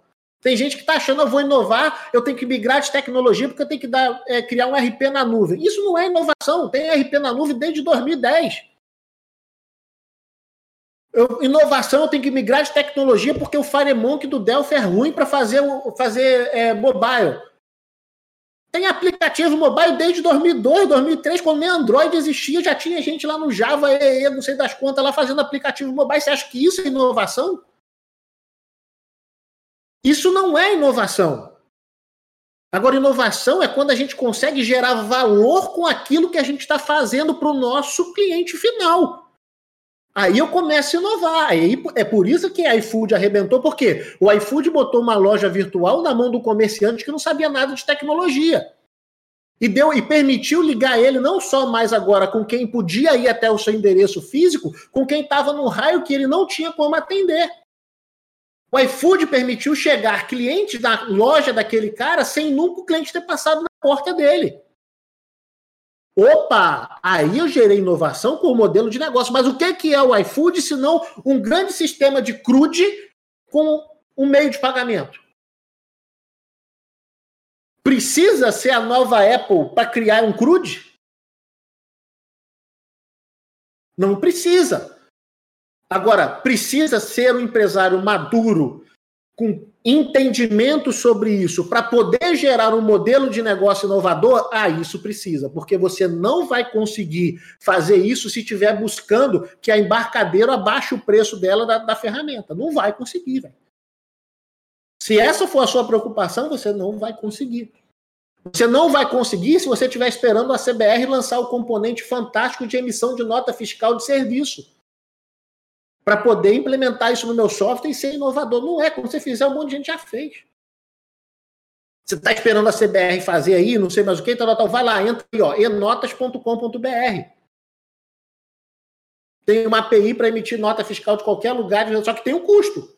Só que vem essa do programador. Não, minha software não tem que pagar, não vou pagar. Vem cá, presta atenção, você tem que entender o jogo que você joga. Não tem problema nenhum você pagar por uma ferramenta para emitir nota, não é nem fazendo é, despropaganda da CBR, não, não é isso não. É só para a gente entender no modelo de negócio que, cara, não tem problema eu pagar por uma ferramenta, seja uma CBR ou qualquer outra, por exemplo, um saque Pro da CBR ou qualquer outro serviço que tiver aí, contanto que eu transacione, esteja no mercado grande o suficiente para transacionar dinheiro para que, com uma margem de lucro menor, eu tenha um negócio sustentável. Então, o cara sai do, sai do zero, né? Ele, ele, ele, uh, tem produto nenhum, rapidamente, se ele integra com, com algum outro parceiro, ele tem um produto para colocar na prateleira, né? Em rapidamente, de desenvolver é... tudo aquilo. Exato. Pode até ser que no futuro ou em paralelo ele vá construindo dele. Falar, beleza, agora não preciso pagar mais isso daqui. Só que a diferença é aquilo, né? É, a gente tenta construir tudo do zero quando a gente não tem nada, do a gente construir algo quando a gente tem capital para aquilo. né? Quando eu posso investir, aí eu vou construir. Mas a questão não é só o investimento ali ou não. A questão é a seguinte: está focando no que é inovação, sendo que o que a gente está achando que é inovação, de fato não é. Porque simplesmente a gente tem uma visão distorcida do que é sucesso ou do que é o mercado que a gente está inserido. Então a gente está buscando o próximo recurso, o próximo feature, o próximo isso, o próximo aquilo. Não, velho. A gente, que eu falei, inovação não é. Você não vai criar, por exemplo, por que, que eu tirei o Facebook? O Facebook criou uma linguagem de programação. Quando o Facebook já era grande o suficiente com o seu CRUD, porque o Facebook também nada mais é do que um grande CRUD, a plataforma Facebook, entendeu? Era um CRUD. Né? É, quem entrou lá nos primórdios do Facebook lá e tal, não tinha nada além de um CRUD. Hoje, depois que o CRUD fez muito sucesso com um modelo de negócio bacana, que, que acontece hoje? O Facebook é fonte de inovação. Criou React, criou React Native, comprou outras tecnologias por aí, e hoje está dando suporte, por aí vai. Entendeu? Mas no contexto geral, a gente está muito imaturo sobre o que é inovação. E sobre o que. A principal questão é sobre o que a gente pode fazer com o que a gente tem na mão sobre inovação. Se você está galgando isso com a sua versão web, com a sua versão mobile, com a sua próxima lançamento, uma versão nova, usando uma linguagem nova, não sei o que, velho, tá errado. Você vai continuar nadando, nadando, nadando, morrendo na praia. Agora, pensa no mercado, quer entregar inovação de fato para o seu cliente? Pensa no mercado, pensa nas pontas que fazem o mercado do seu cliente, esse mercado que você está inserido. Pensa nessas pontas, como é que a gente conecta, como é que a gente transaciona negócios, como é que a gente transaciona dinheiro entre essas pontas que estão aí no mercado. É por isso que a Stone, cara, eu, eu, eu não esqueço, a Stone, velho, eu não lembro agora qual foi a empresa, mas, cara, quando eu fui no, numa AutoCon lá atrás, um tempão lá atrás, cara, a Stone estava dividindo stand com outra empresa. Nossa. É, é sério. Eu, ali. Eu não, eu, não, eu não esqueço isso porque nem foi, a, foi uma outra empresa que dividiu o stand com ela. E aí, uma das pessoas da. da, da, da lá da Autocom, acho que esqueci o nome lá, da, da FRAC, estava conversando comigo lá. Ela falou assim: Cara, a gente achou até um absurdo esse ano a Fulana de Tal. Eu não lembro qual é a empresa. A Fulana de Tal, ela não quis botar o stand dela e dividiu com a Stone. E, cara, ela tá perdendo muito, porque se ela tivesse só o dela a pessoa, a própria pessoa do lado de lá estava é, colocando essa empresa que estava dividindo o stand com a Stone maior do que a Stone. Entendeu? Olha só como é que a visão mudou. Mas por quê? Porque a Stone, né, o modelo de negócio da Stone, estava gerando negócio para a última ponta. Legal, tá transacionando dinheiro. É por isso que você vê a C6, né? Aí que o, o pessoal da CBR é parceiro, né? É, a Stone e várias outras atacando maquininha, atacando a última. Por quê? Aonde tá, e eu já falo isso já há um tempão, aonde que tá o sucesso no mercado? Legal? É aonde passa o dinheiro. Se você tem o dinheiro do cliente na sua mão, se você transaciona muito dinheiro, você tem poder para fazer muito. O que, que a gente tem é um monte de software que transaciona dados, mas não transaciona dinheiro. O que, que você tem? Você tem CRUD, você tem cadastro de produto, fornecedor, nota fiscal, não sei mais o papapá. E o que é pior ainda, não fazem nem nada com os dados que tem. Legal? Muitos deles nem, nem nunca aproveitaram esses dados para nada. Legal? Então essas empresas entenderam que, cara, eu preciso transacionar o dinheiro, eu preciso transacionar o motor. Qual o objetivo? Começa por aí. Quando a gente vai definir uma estratégia de negócio, a gente precisa entender qual é o objetivo do nosso cliente. Legal do mercado que a gente está inserido. E toda empresa, sem exceção, o objetivo é lucro. Se você não ajuda o seu cliente a ter mais lucro, você já começa com o um pé atrás. Não. Você vira, uma, vira uma despesa para ele, né? A, software Exato. house é uma despesa para ele. Ela vira um passivo. Na hora de analisar ali, de botar no DRE, o custo com o software ele é passivo, porque ele não ajuda a trazer receita. E é onde, por isso que o cara não valoriza. Ah, eu não quero esse tipo de cliente que pede desconto, porque esse cara não valoriza o meu serviço. Mas não vai valorizar, pô. Nem você valoriza o seu serviço. Você não ajuda esse cara a ganhar dinheiro, pô. Como que ele vai valorizar o teu negócio? É lógico que eu vou querer o software mais barato.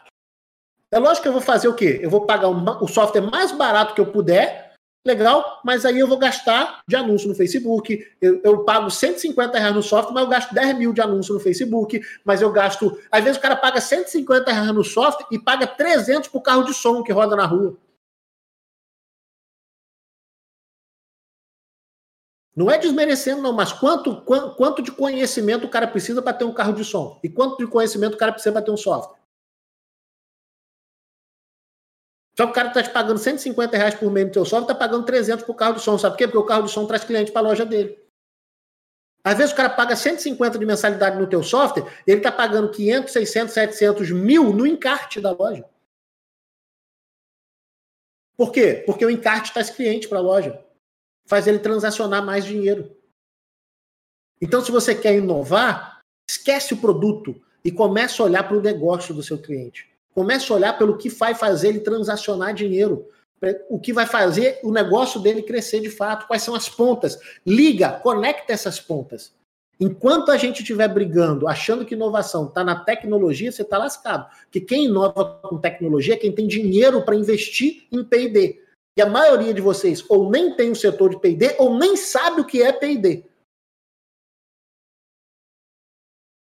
Eu já tive essa pergunta, tá? Falando de P&D, já teve empresário. Tudo, desculpa, mas o que é P&D?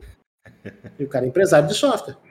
Até vamos falar, para o caso alguém não saiba, né? pesquisa e desenvolvimento, tá, pessoal? É um departamento ali, só fica pesquisando, né?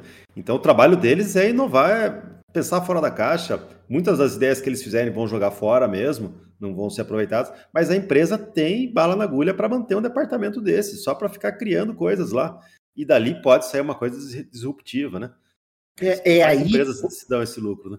É, quando você tem capital para isso, né, e pode investir nisso, é onde você consegue inovar na tecnologia. Mas se você hoje não tem capital para isso, não tem como investir nisso, você não o, o, caminho não é que você não possa, mas o caminho mais fácil para você inovar não é por, pela tecnologia, mas é sim pelo, pelo modelo de negócio. É onde a gente começa a conseguir entregar inovação. Até porque, voltando ao início da nossa conversa, a gente já viu que o mercado está extremamente democrático.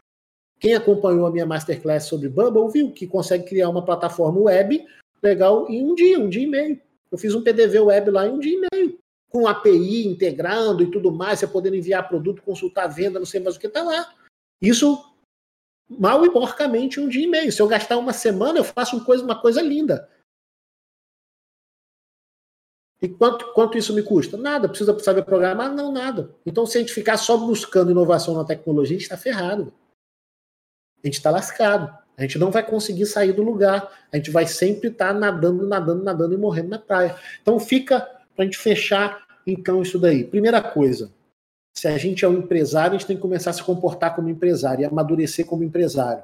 Então, se você é empresário, Primeira coisa que você faz é abrir a ideia, olhar a lista de chamado, sabe que você está pelo caminho errado. Quais são as competências, além do desenvolvimento que você ainda não tem, que você precisa começar a buscar? E talvez você pode começar a buscar procurando um grupo de empresários para fazer parte, como a gente tem a sala dos mestres, ou talvez a sua software house hoje não está estruturada, você pode vir para o nosso programa da software house milionária para a gente te ajudar a fazer essa estruturação e você começar a conviver com outros empresários nesse meio, porque se você ficar dentro da sua casinha aí, você não vai sair do lugar, vai ser muito difícil, sozinho é muito difícil.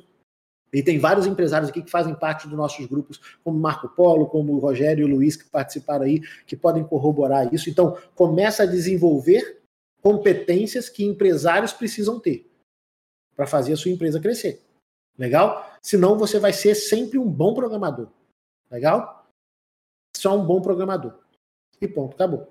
Legal? Segundo é, ponto. Pode falar, Daniel. É, não, até abro um parênteses, né? Porque isso era uma coisa que eu me cobrava muito, né? Até no último encontro que a gente teve, eu, eu falei sobre isso, né? Eu falei, poxa, eu, se eu paro de programar, faz falta para a CBR. Eu, eu criei 80% dos, dos fontes da CBR, tenho um monte de ideia para colocar em prática ainda. Se eu ficar só em gestão e, esquecer, e deixar de programar, eu acho que vai fazer falta para a CBR. E depois que eu conheci o Henrique, que é um cara muito, que eu achei muito parecido comigo, meio desorganizado, um empresário que não fica vendo tantos. Olha os números, mas também não fica só nas planilhas, né? Não tem horário para nada. Não, não... Eu sou assim também, desorganizado por natureza. É, mas gosto muito de, programar. Então, é, aquilo me pacificou, porque, assim, desde que você deixou claro, desde que você esteja vendo, está participando de uma reunião de fechamento, está acompanhando os números, está vendo os resultados, você tem pessoas boas fazendo aquilo, aí sim você tem tempo para programar. Você, você, pode, você tem tranquilidade para conseguir programar e não está delargando, não está deixando correr frouxo as outras coisas. Né? É, tem gente boa ali e você está acompanhando. É, tem que parar também para olhar o que eles estão fazendo, né? E ter as reuniões pontuais ali com eles. É, esse último algo... encontro, né, Daniel? Nesse último encontro sim, que a gente sim. teve lá online, foi algo... muito, deixou muito claro isso, né? É, isso aí me, assim, me martelava. Falei, puxa, mas eu, eu, se eu estava programando, eu me sentia culpado porque eu não estava fazendo a gestão. Se eu estava fazendo gestão, eu estava com saudade da programação. Então ficava dividido. É, não, não, não, dá para passar isso aqui, mas é, para deixar um pouco mais claro para a galera que está aqui, é, o que o Daniel está falando aí, a gente no último encontro a gente fez um exercício que a gente trouxe bem claro quais são as quatro fases de uma empresa. E a gente fez um exercício com cada um dos mestres de software para eles entenderem quais são os e quais são e aonde eles estão. Legal? Então, dependendo do nível que você estiver dentro da sua empresa, você vai precisar dar foco em alguma coisa. Legal? E o Daniel, ele está num nível dentro da CBR hoje do nível de excelência. E uma dos, das conquistas de quem está no nível da excelência se chama liberdade. Então, quando a gente tem liberdade, que a gente já tem uma estrutura, a gente já não está mais na sobrevivência, já passou da fase dos talentos, já passou da fase dos processos, legal? A gente tem a liberdade aí, você pode se dar o luxo de programar, de fazer, de talvez você ser o PD da sua empresa e tudo mais. Mas aí tem uma jornada até lá. O que não dá é para a gente negligenciar coisas importantes quando a gente está numa fase que exige da gente outras coisas. Legal? Então, essa maturidade, e, e, e vem esse primeiro ponto que eu estou falando, né? Se você amadurece como, como empresário, isso fica mais claro e aí você consegue entender falar, cara, agora a minha empresa precisa de mim aqui. E é onde a gente vai desenvolver aquela habilidade para aquele momento que a empresa precisa. O que acontece é que tem gente, por exemplo, tem gente que. tem empresário que, por exemplo, o cara está no nível da sobrevivência. O cara precisa pagar a conta, precisa botar cliente para dentro, está sempre apertado, não tem caixa sobrando, não sei mais o que mais. Aí qual que é a grande ideia genial que o cara tem? Eu vou botar aqui, vou, vamos, como o cara é programador, vamos colocar aqui uma metodologia ágil. Vamos instituir o Scrum e vamos fazer nosso pegar o nosso backlog para definir sprint, para colocar aqui, fazer o nosso daily meeting todo dia, 15 minutinhos com a equipe aqui, e, só que o cara está no nível da sobrevivência. Aí qual que é a merda que dá? Porque quando você está no nível da sobrevivência, uma coisa que você não tem é previsibilidade. Legal? Porque você precisa pagar a conta. Aí o cara faz toda um, uma cena com a equipe de que vai fazer, vai fazer, lá, lá, lá, começa a rodar. Duas semanas depois, dá pau no negócio da nota fiscal lá. Aí o programador tem que ir lá, larga, às vezes o dono, larga o que ele está fazendo, que foi definido no day limit, tá legal? Que foi definido lá no sprint, para ir sentar a bunda lá perto com o pessoal do suporte para resolver o problema da nota. E aí ele passa um, dois dias para resolver o problema da nota. Quando chega na próxima reunião, e aí, como é que foi o sprint? Não, não consegui entregar porque teve problema na nota. E aí já vai por água abaixo tudo aquilo que você está fazendo. E daqui a pouco é um cliente que liga. Não, se não resolver isso aqui, eu vou cancelar. Então, ó, esquece o que a gente conversou no, na reunião do sprint, tá? E vamos fazer isso aqui agora, porque é importante isso, senão a gente vai perder o cliente. Então, para que cargas d'água a gente vai tentar instituir um processo se a nossa empresa não está madura para dar suporte a um processo? Vai dar merda. E o que, que acontece? Você só perde autoridade com o time, você só perde tempo e dinheiro com isso. E aí é onde o cara vai começar a se frustrar, o cara começa a não dar mais credibilidade para você como líder. Talvez ele receba uma prova de 100 reais a mais, ele vai embora. Por quê? Tudo que você tenta não dá certo. Só que por que, que não dá certo? Porque falta maturidade de entender o momento da sua empresa para saber o que fazer em cada um desses momentos.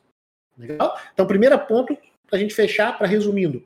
Cara, maturidade. Se você é um bom programador, mas nunca se dedicou na parte de gestão, legal, não sabe o que é uma planilha de forecast, não tem indicadores, não tem KPI na sua empresa, não sabe, não tem nenhum organograma, muitas das vezes, da sua empresa definido e tudo mais, tal, tal, tal. Se você passa a maior parte do seu dia dentro da IDE e tal, saiba que tem áreas que você está negligenciando e precisa começar a dar luz. E aí, talvez, se você colar na gente, a gente pode te ajudar um pouquinho nisso. Segundo ponto, passou a maturidade, você começar a entender o que faz a sua empresa funcionar, o que faz ela crescer.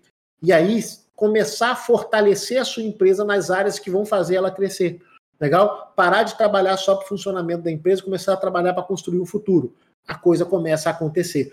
Terceiro e último ponto, se a gente quer inovar, legal, a gente não é produtor de tecnologia, nós usamos tecnologia. Sua software house não produz tecnologia. Não, porque nós criamos um dashboard fantástico que o cliente consegue fazer isso, fazer. O que você fez foi estruturar um banco de dados e desenvolver um front-end para usar aquilo. Você não desenvolveu tecnologia. Legal? Você está usando, criou uma regra de negócio em cima de uma tecnologia que já existe. Legal? Ter uma versão web, mobile, não sei mais o que, tal, tal, é commodity, porque o mercado já foi, você já era para ter ido há muito tempo se você não foi. Legal? Então, qual o caminho para a gente inovar na nossa software house? Legal? Modelo de negócio. Vamos fazer um crude, mas vamos fazer um crude que resolva uma dor, como o Marco Polo colocou, que resolva um furo no balde do mercado e que nos proporcione crescer e ganhar dinheiro com isso. Aí o jogo muda. Legal? Então, se eu tinha um recado para passar para vocês, são esses três: amadureça, entenda o jogo que você está jogando, comece a fortalecer a sua empresa, trabalhando para fazer ela crescer e não só para ela funcionar, e olhe para o mercado, quais são os furos no balde, comece a inovar primeiro no seu modelo de negócio, antes de tentar inovar na tecnologia. Bacana, pessoal? É o caminho mais fácil para a gente começar a fazer o nosso negócio crescer e crescer exponencialmente de forma disruptiva. Beleza, Daniel? Acho que o recado foi esse. Não sei se agradou todo mundo, legal, mas como diz, essa, como eu falo com o pessoal, né? O pessoal costuma falar que é a igreja do pastor Túlio, né? Então, quando você vai na igreja, você não fica questionando o pastor. Você ouve a mensagem. Legal? Se você não gostar, você não volta. Legal, né? Se eu fui na igreja, eu não gostei do pastor lá da mensagem que foi dada, eu não volto mais lá. Mas quando você entra na igreja, essa é a verdade que é pregada lá, e aqui é, é o que é pregado no Evangelho de Túlio Bittencourt. é sempre muito bacana escutar você, dar um chacoalhão realmente em todo mundo, mas a gente não deixa de pensar que, que é verdade tudo isso que você fala, né? E dá para ver que que isso é também coisas que você foi coletando ao longo desse tempo aí que você vem mentorando várias empresas, né? Então você tem bastante experiência aí com, com vários tipos de cenários, já escutou choramingos dos mais diversos possíveis, né? Muitos. Então, é, isso vai dando uma bagagem muito interessante aí para empresas semelhantes, né? Fantástico, Túlio. Muito obrigado aí de você ter vindo aqui hoje, né? É, fim do ano aí, tão, tão ansioso. Minha família toda vai lá. Eu falei que, que é para Florianópolis, daqui a pouco meus pais, ah, eu vou também, minha irmã vai, todo mundo, eles vão passear, né? E eu vou, a gente fica na sala lá, na imersão da sala lá. Mas vai ser muito gostoso. Um prazerzão, então, ansioso para ver vocês eh, pessoalmente de novo lá no, no próximo encontro, né? Bacana, pessoal, bacana. Daniel, uma alegria enorme estar sempre aqui. Sempre que precisar, conta comigo. vou pedir o Daniel, a equipe dele, vai botar o link lá do. Bota o Magno, acho que está lá no chat também, né, Magno? Bota o nosso WhatsApp ali no, no hashtag PapoProCBR. É, a galera que tiver interesse de conversar com a gente aí, de conhecer um pouquinho mais do que a gente pode fazer na parte de gestão das software houses, né, no, na, no, na software house exponencial, que é a nossa unidade de negócio aqui de mentoria, consultoria, né, onde a gente ajuda as software houses, o, o, o, o Magno vai colocar lá o WhatsApp, chama a gente no WhatsApp, a gente bate um papo, a gente vai conhecer um pouquinho do seu cenário, ver se a gente consegue te ajudar, ver se a gente consegue fazer parte da sua história aí, que é o nosso grande objetivo, está fazendo parte positivamente aí da história do mercado de software do Brasil. A gente está trabalhando rumo a isso. Legal, estamos, graças a Deus, colhendo bons frutos, né? Como falou, a gente vai ter um encontro dos empresários agora, dia 10 e 11 em Florianópolis, da Sala dos Mestres. Quem sabe você não é um dos empresários que está aqui nos ouvindo, que em breve vai estar fazendo parte desse grupo seleto aí. Legal? Então, dia 10 e 11 a gente vai estar lá com mais de 50 empresários de software nessa sala. A sala que começou há dois anos atrás com oito empresários e hoje a gente está chegando a mais de 50, então isso é resultado né, dos frutos. A gente conhece uma árvore pelos frutos, né? E a gente tem dado frutos muito bacanas né, o fato de estar tá crescendo do jeito que está crescendo são resultado desses frutos positivos. O Daniel é um dos nossos mentorados lá, que eu tenho a honra de estar com a gente lá. Vai ser muito bom te reencontrar lá, meu amigo. Mais uma vez, muito obrigado por tudo aí, pela oportunidade de estar aqui. Sempre que você chamar, estou à disposição, cara. Legal, obrigadão, Túlio. Bom, e amanhã a gente tem mais Papo Pro CBR. Amanhã às 10 horas, vamos receber aqui Júlio Omar, Ítalo, José Júnior e o Marcel. Eles vão falar sobre o CIOT, né? Então, é, semana retrasada, eles já tiveram dois, duas edições aí com, com, esse, com esse, essa turma de peso aí que manja tudo de transportes, né? Eles falaram sobre CTE, MDFE, e ficou faltando a gente falar sobre esse último documento, essa última obrigação aí das, das empresas de transportes, que é o CIOT. Né? Ainda tem o DTE, né? Que provavelmente vai vai ser futuro, né? Para esse, esse grupo, né? Então, amanhã, às 10 horas, para quem é do ramo de transportes, não pode perder essa edição aí com os feras aí da, da área, né? Pessoal, muito obrigado pela audiência. Um papo longo aqui, uma hora e quarenta, né? Obrigado, Túlio, aí, por todo esse tempo aí que você despendeu para a gente, né? Tenha um ótimo, um ótimo dia todo mundo aí, um, um ótimo trabalho para vocês. Até mais, pessoal.